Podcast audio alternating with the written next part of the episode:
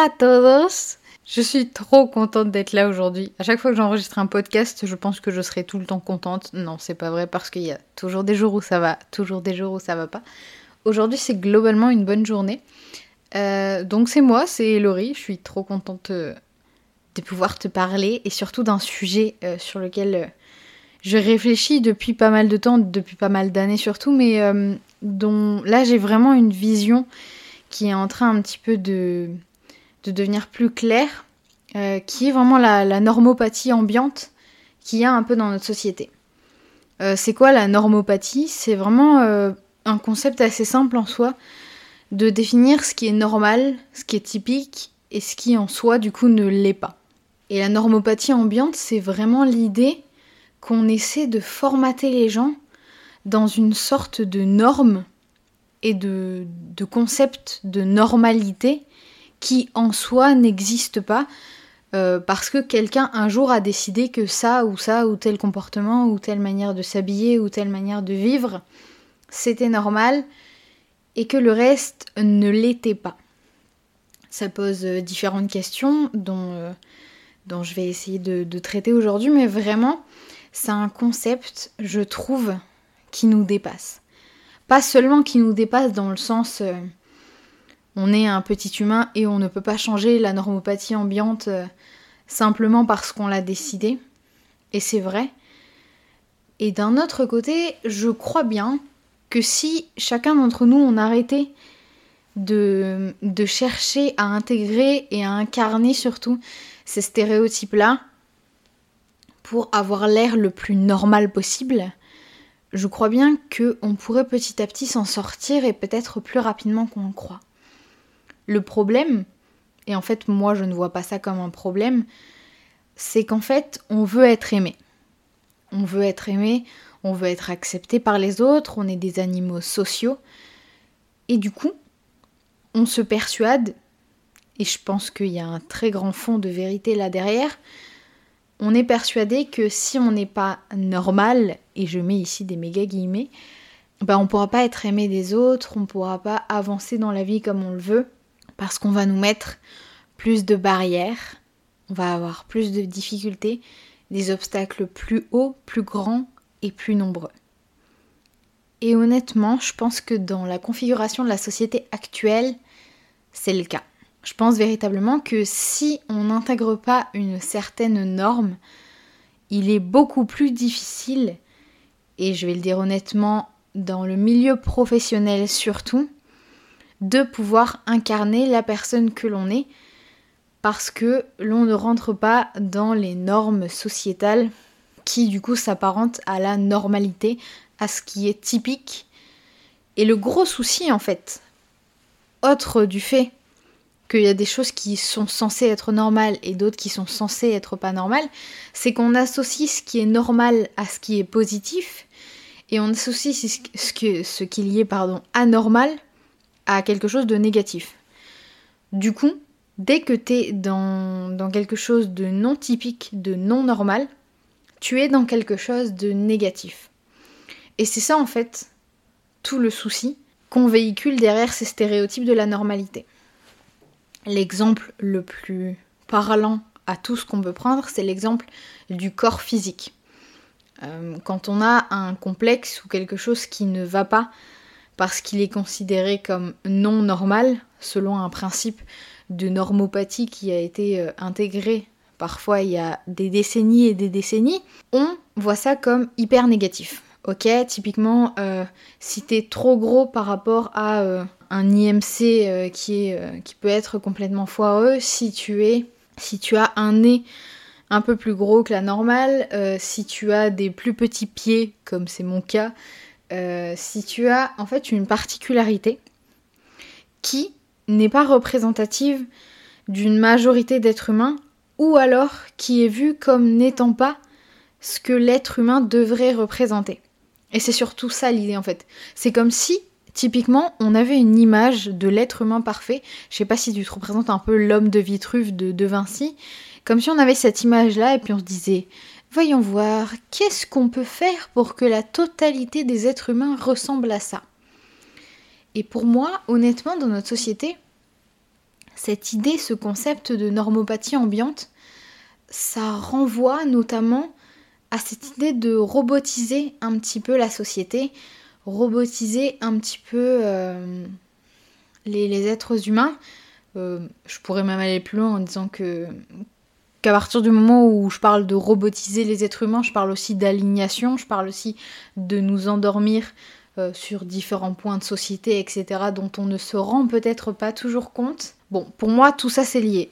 Mais pour en revenir plutôt à la normopathie ambiante, c'est cette idée qu'à partir du moment où vraiment tu as quelque chose qui est différent, qui n'est pas typique, ou euh, que la majorité des êtres humains ne possèdent pas, tu n'es pas capable, ou alors, et encore pire, tu n'es pas le bienvenu, ou tu dois changer pour pouvoir t'intégrer. Je parle de ça notamment parce que moi en ce moment je travaille beaucoup euh, sur la, question de, la neurodivergence, euh, donc liée à, différents types de particularités les personnes, euh, autistes, les personnes euh, euh, qui ont un trouble de l'attention, les personnes dyslexiques, etc., qui font donc partie de ces personnes neurodivergentes. si tu sais pas ce que c'est la neurodivergence, la neuroatypie, c'est cette idée que neurologiquement ton cerveau pas, ne fonctionne pas pareil. les connexions neuronales ne se font pas de la même manière, ce qui induit des comportements, notamment sociétaux, et des comportements d'apprentissage, etc., qui sont différents et donc divergents de la moyenne euh, des êtres humains. En soi, si je peux le définir un peu comme ça. Bref. Et donc en soi, c'est cette idée qu'à partir du moment où tu as des comportements qui sont différents, et quand on parle de différence, souvent on parle de non-compréhension des gens typiques les gens qui sont typiques et qui n'ont pas ce genre de comportement, qui n'ont pas ce genre de problématique, souvent ne comprennent pas quel est le problème, en quoi c'est un souci qu'on ne les accepte pas pour un souci qui, selon eux, fait partie de la normalité parce qu'ils sont normaux, ce sont des êtres humains comme toi, comme moi, comme tout le monde, alors qu'en fait, on les voit autrement on les voit comme ne pouvant pas s'intégrer à une certaine société pour telle ou telle raison.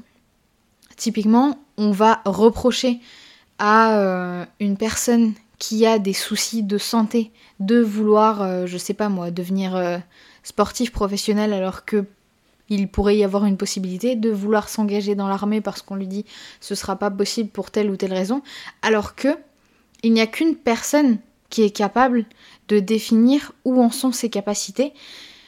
Et encore pire, on part du principe que si cette personne ont des envies et qu'elles ne font pas partie de la normalité selon nous, on ne va pas pouvoir les intégrer parce qu'on ne pourrait pas changer les choses.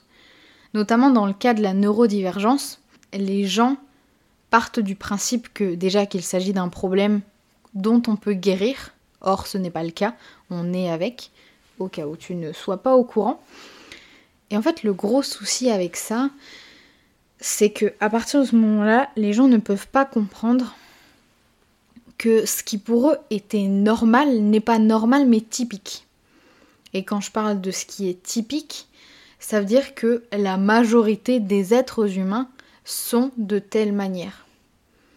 Tu vois Comme il y a euh, au début du XXe siècle, je suis sûre à 200% que les gens trouvaient normal d'avoir la peau blanche dans certains pays parce qu'ils avaient peu vu de personnes qui avaient la peau noire, qui étaient métisses, qui étaient asiatiques. Aujourd'hui, on sait qu'il y a autant d'êtres humains que de couleurs de peau, que de... Enfin voilà, on est tous différents et on est tous des êtres humains. Et en fait, au début on ne le savait pas parce que on trouvait que c'était atypique. Parce qu'on ne connaissait pas. Pour nous, on croisait tous les jours des gens qui avaient la peau blanche dans la rue. Ça leur paraissait normal d'avoir la peau blanche. Et il y avait ces quelques, quelques personnes qui sortaient du lot parce qu'elles étaient différentes. Aujourd'hui, cette différence, même si le combat est encore très très loin d'être terminé, ça j'en suis bien consciente, mais on sait, pour je l'espère la majorité d'entre nous, que il n'y a pas de normalité en termes de couleur de peau, en termes d'origine, en termes de, de physique aujourd'hui. Ok? On le sait, on est tous au courant de ça. Et bah c'est pareil au niveau de nos comportements. Et parfois on n'a pas vraiment conscience de ça. Et je pense que petit à petit, dans les années à venir, on essaie beaucoup d'entre nous de, de sensibiliser à ces sujets-là, mais c'est toujours un peu complexe de pouvoir expliquer qu'en fait, à partir du moment où une personne fonctionne différemment, elle fait partie de la normalité en fait. La normalité n'existe pas de qu'est-ce qui est normal, qu'est-ce qui n'est pas normal. Non, la question à se poser c'est qu'est-ce qui touche la majorité des gens, qu'est-ce qui touche une minorité de gens? Ok, prenons cette minorité de gens-là, euh, ça les touche de, cette manière-là, ce qui va leur créer tel type de comportement, tel type de besoin, tel type de choses. Euh, est-ce que la société est adaptée à ces gens-là?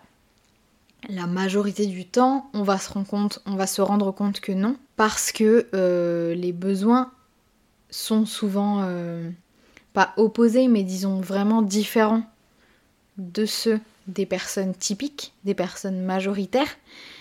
Et comme ça ne gêne pas la majorité des gens, on part du principe que ce sont à eux de changer les choses alors qu'ils ne peuvent pas le faire. Ok?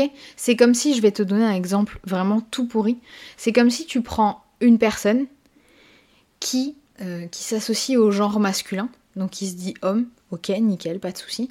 Tu le mets au milieu d'une salle de plein de personnes qui, euh, qui sont des femmes, ok? Et tu lui dis, écoute, euh, là il y a une majorité de femmes, t'es le seul à, à te dire homme, donc tu vas changer ça en fait. Tu vas t'adapter je m'en fiche que tu aies des besoins particuliers, que toi t'aies besoin de pisser debout, que toi t'aies besoin de tel ou tel ou tel truc. Toi tu vas faire exactement comme la majorité des gens autour de toi et tu vas te comporter exactement de la même manière. Tu n'auras pas de besoins particuliers, tu n'auras pas de trucs particuliers. Non, non, non, ça n'existe pas. Tu vas t'adapter et tu vas te, te confondre au milieu des autres parce que tu fais partie des autres et c'est tout, c'est comme ça ça paraît complètement débile. Parce que c'est complètement débile. Tu peux pas demander à quelqu'un de changer ce qu'il est. Et certaines personnes naissent avec des différences. Exactement comme ça. Et la normopathie ambiante, c'est vraiment cette idée que l'ambiance elle-même de la société voudrait nous faire croire que c'est aux personnes minoritaires de changer ce qu'elles sont comme si elles pouvaient le faire et comme si c'était de leur faute que la société ne leur était pas adaptée.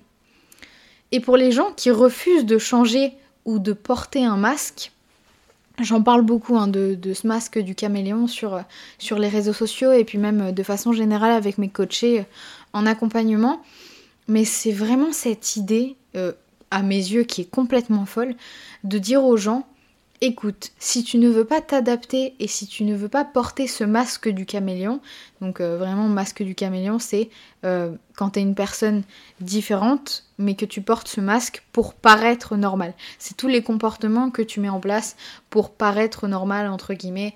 Euh, typiquement, quand tu es quelqu'un d'introverti et que tu portes le masque de l'extraversion, parce que l'introversion est encore trop mal vue dans notre société, ce genre de choses.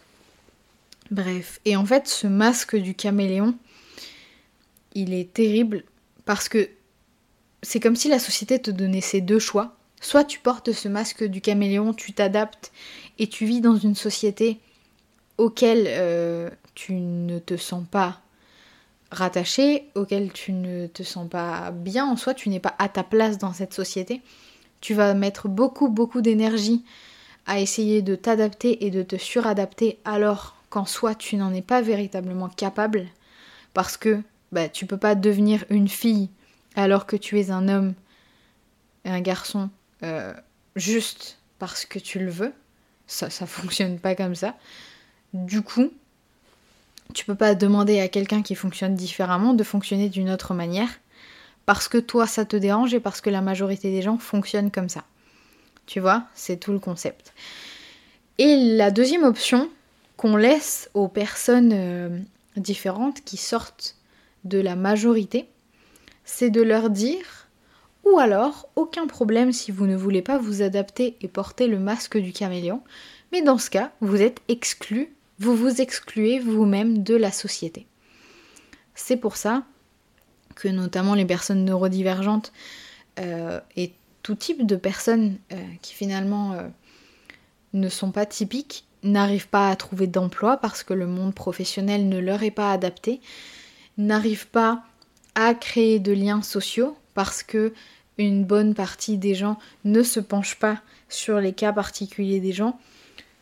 Ils juste ils les mettent dans une case chelou et ils en ont rien à faire d'autre et voilà. C'est vraiment cette idée euh, qui est hyper malsaine et hyper ambiguë de juste se dire ok, là tu es bizarre donc tu ne fais plus partie de la société parce que je ne veux pas en tant que personne majoritaire m'embêter à comprendre ton comportement qui pourtant est complètement compréhensible si je me penchais un peu dessus. C'est selon moi une certaine fainéantise de la majorité du coup, qui comme elle se dit majoritaire, et je, comprends complètement hein, que mon discours ne plaise pas, mais comme elle se dit majoritaire, qu'elle pense qu'elle n'a pas d'effort à faire pour inclure les personnes qui sont autour d'elle, qui sont différentes, pour justement qu'elles puissent euh, ben, se créer un environnement dans lequel elles ont leur place, parce que qui dit comportement différent dit aussi des compétences différentes qu'on ne met pas en avant, du coup. Parce que souvent, et notamment dans le cas des personnes neurodivergentes, je parle beaucoup de ça parce que c'est ce que je connais le mieux, mais voilà, elles ont des compétences extraordinaires en termes d'organisation, de mémoire, etc. etc. Et c'est des choses que parfois on utilise dans les entreprises, mais on n'adapte pas quand même, genre ben, c'est comme si on obligeait encore cette personne à porter le masque du caméléon, tout en mettant à l'œuvre ses compétences extraordinaires qu'elle a grâce à sa divergence. Et en fait, euh, c'est terrible. C'est. C'est. C'est pas normal du tout. Et donc là, j'utilise exprès le mot normal. Euh, puisqu'en fait, on appuie encore une fois, sur quelque chose qui, simplement parce que la majorité des gens, à un moment donné, autour d'une table particulière, qui ne connaissent pas et ne maîtrisent pas véritablement ces sujets, parce qu'ils n'ont pas été à la place de tel ou tel type de personnes, ne peuvent pas véritablement comprendre et donc voir l'ampleur des conséquences que ça crée sur la société elle-même. Et ça, c'est quelque chose, euh, moi j'en suis persuadée que tant qu'on n'a pas vécu une situation, il est hyper difficile de se le représenter. Parce qu'on a beau avoir vécu énormément de discrimination, de harcèlement, de tout ce que tu veux, à partir du moment où tu n'as pas connu une certaine situation, il t'est très difficile de t'y référer.